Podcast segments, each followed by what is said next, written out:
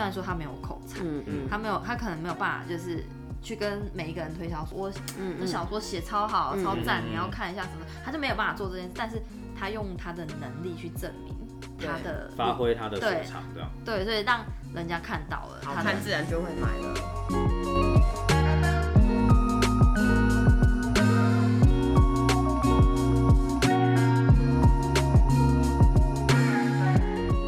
大家好，我是 Eden，我是一八，我是 Esther，我们是糖衣医良良药 Sugar Medicine。耶！对，今天我们要聊的主题呢，呃，其实之前有稍微带到了，就是直销，如果你没有口才的话，要怎么经营？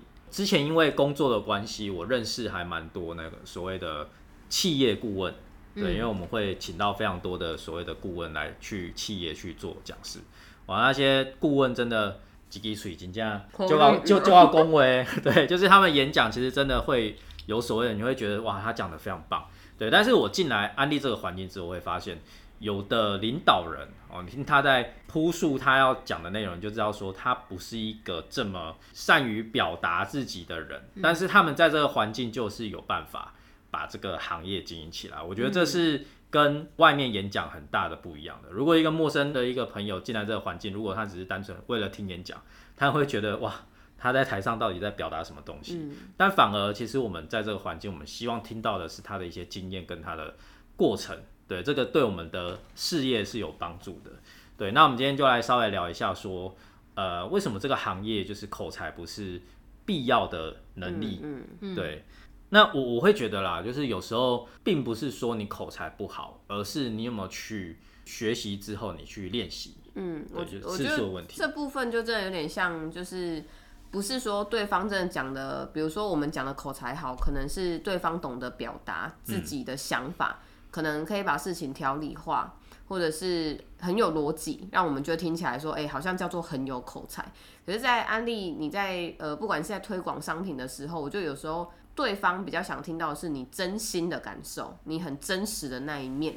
而不是单纯包装了一个商品，说，哎、这东西，哎、很好用，很怎么样，很怎么样。我觉得不见得是这样子，而是你真的使用完以后的感觉。那像我自己也是，我觉得每一位经营安利的人，一定是从自己先使用商品，然后成为爱用者，然后可能他在这边看到不同的价值，想要让自己生活有所不同，所以才会进而成为经营者。这个过程真的不是靠口才去说服自己或说服别人，而是因为商品有一定的优势。嗯，然后像我最近也是跟我一个直销商，呃，也是聊到这件事，也是在讲类似的话题。然后我也是问他说：“难道是因为我的口才让你成为安利的顾客吗？”嗯。其实不是，是因为安利的商品让他成为一个爱用者，嗯。并不是因为我的好像很会讲什么呃花言巧语使他爱用，其实真的不是。对，嗯听起来感觉是，哎、今天如果你对这个产品或对这个品牌站得住脚，哎、你有信心之后，其实你讲出来的东西就会具有说服力。嗯，对，听起来就好像是口才很好，但有时候是、呃，你经过自己验证或者自己去分享了好几次，对，你知道怎么去表达这个东西，对，对，而不是透过口才去说服人这样。那反而，其实在这个环境呢、有时候你并不是那么会讲话，反而是一个优点。我不知道你们有没有发现，嗯，就有一些人啊，真的他平常可能他接触这个环境之前，他就是一个很很闷、很很就是不善于表，不善于沟通、不善于表达的人。但是这类型的人，哎、别人就会觉得说，今天他愿意来跟他介绍，就是这个品牌的产品，应该他是不会，不是乱讲的啦，嗯不是是真的。像就是呃，我们团队里面有一个老师有一个故事，他的嗯。推荐人是他的孙女啊，嗯，对，那他就是看到他孙女的改变啊，他觉得说，哎、他孙女以前就是就小孩子嘛，然后也不太会讲话，嗯。然后怎么会敢来跟他分享这一个产品，然后讲这个事业机会？对，这位领导人现在也是非常的厉害。嗯，我会觉得说，呃，一般人对于经营直销业的人来讲，或者是你要创业，你要做一个老板，嗯，哦一般人对这类型的人的一个固有的一个刻板印象，可能就是他必须要口才好，他才有办法去把东西卖得出去嘛，对不对？对他可以可以做这个市场，对。但是今天我们又说，哎、口才不是必要的条件。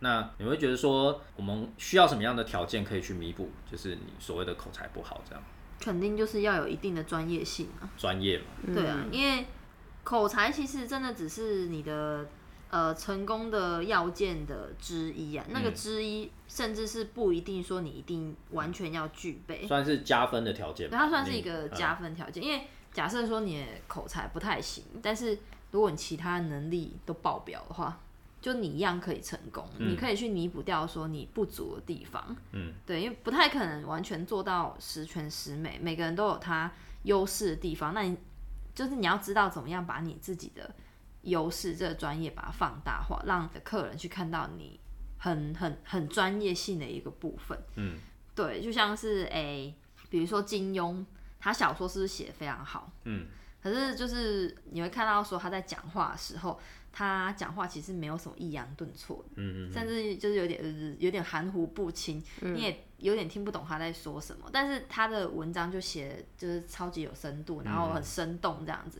完全就是跟他这个没办法直接做连接。那我觉得这就是他的专业啊，他将他的小说写得非常好，虽然说他没有口才，嗯嗯，他没有他可能没有办法就是。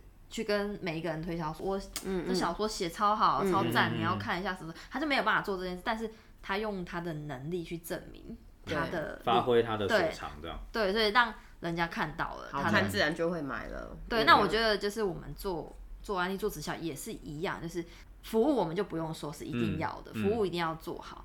再来就是说，你到底懂不懂你的产品的所谓的成分、制成，甚至是吃了的一些可以改善的部分是什么？嗯，或者是说，哎、你用这个产品需要注意什么？这些全部都是你就是做这个行业需要具备的东西。嗯，对你如果没有具备这些，其实就算你口条再好，你可能只能说服一部分人，你说服不了更多的人。短时间而已。对你只能短时间而已，对那你还是走不长远，你没办法做到就是真正的成功。口才，我觉得没有办法是一辈子的。嗯那就如果我今天把一条牙膏讲的超级厉害，但你一刷下去就是不符合你想要的感受，嗯或者就是它真的就不好用。那你要顾客因为你的口才买一辈子嘛？不可能。嗯，对，所以我觉得口才不是绝，不是唯一啦，也不是绝对啦。对，我觉得刚刚提到说专业的部分啊，我觉得还有一个专业是你在这个环境做的次数多，你就会成长的东西，就是呃了解你朋友的需求。对，我觉得这个东西也是一个专业啦。对，因为有时候呃我们一开始出去也是一直乱枪打鸟。对，那当然你也会有那个有办法去拓展市场的机会。对，但是当你时间久了，你就会更了解说哦，可能朋友他。比方说他今天，比方说他买了新房子，或者是他今天有什么样的状况，他可以有什么样的一个需求？对，我们透过他的需求去跟他去分析一些利弊关系哦，你更可以更容易去推广你的一个市场，这样。嗯，对，我觉得这个也是一点的。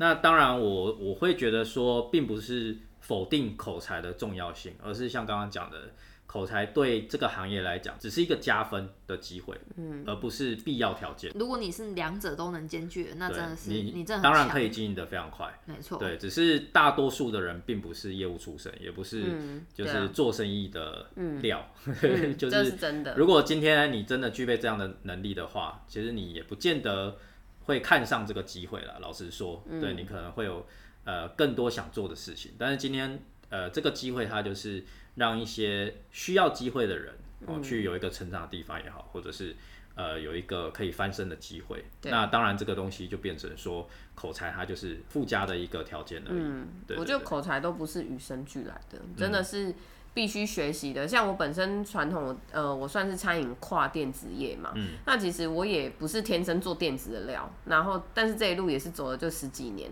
那从一开始餐饮进电子，可能他们在讲的一些。呃，什么电阻电容啊？如果我们有听众是电子，可能就知道我在讲什么。但一开始真的是完全不晓得那个是什么东西，也不知道那是形容词还是那是名词的东西。嗯，也是因为学，然后多花时间再去问，然后重复的做，嗯，然后到后来我还可以带人，变成带新人都是统一由我带。其实这过程是要你也是要花一些心力的。对，那相同在安利也是一样，没有人一开始就会懂得怎么去把安利做得很好，也是透过不断的学习跟练习。所以口才真的，我觉得它不是唯一啦，真的。嗯，你刚刚讲到，喜欢想到一个东西，嗯，口才其实跟你自己生活丰富度也很有关系。哦，怎么说？如果说我们生活其实过得很一成不变，或者是说没有什么特别的事情可以让你有引起共鸣的话，其实你自然也很少可以跟人家分享的东西。哦，那相对的你生活的圈嘛，对，相对你不太有什么训练口才的机会，嗯你你就不会特别对，你就不会特别想要去表达了。嗯那你自然就是就减少了那个机会。我觉得这也是一个重点。现在真的蛮多人就是过着只有上班跟下班的日子。不太喜欢多，不太喜欢社交哎、我觉得现代人好像蛮多都这样，因为我觉得社交来自于社群媒体上，嗯，现在比较嗯，比就是较在社群上对，就是看得到吧，好像就是啊看到别人在干嘛，好像你也不用特意去社交，反嗯。正就是大家就从 IG 啊，从就是 Facebook 上尤面其是又又疫情之后，对都有啦，就大家反正可以看得到对方在干嘛嘛。所以你要这样及时的跟人家互动，有时候还是需要一些经验嗯，跟练习，这样对，对。所以其实不管是在现实还是社群媒体上，都是需要去经营的。那嗯就算没有口才，我相信大家如果有一份热忱的话，也可以把自己的生活过得很好，也可以去很好的拓展自己的事业。对，对，我们今天就是主要想要跟大家分享这个部分。那我们还会有下一期，所以每个人都一定要认真的收听哦。好哟，听好哟起来，听起来。那我们就到这边哦，拜拜，拜拜拜。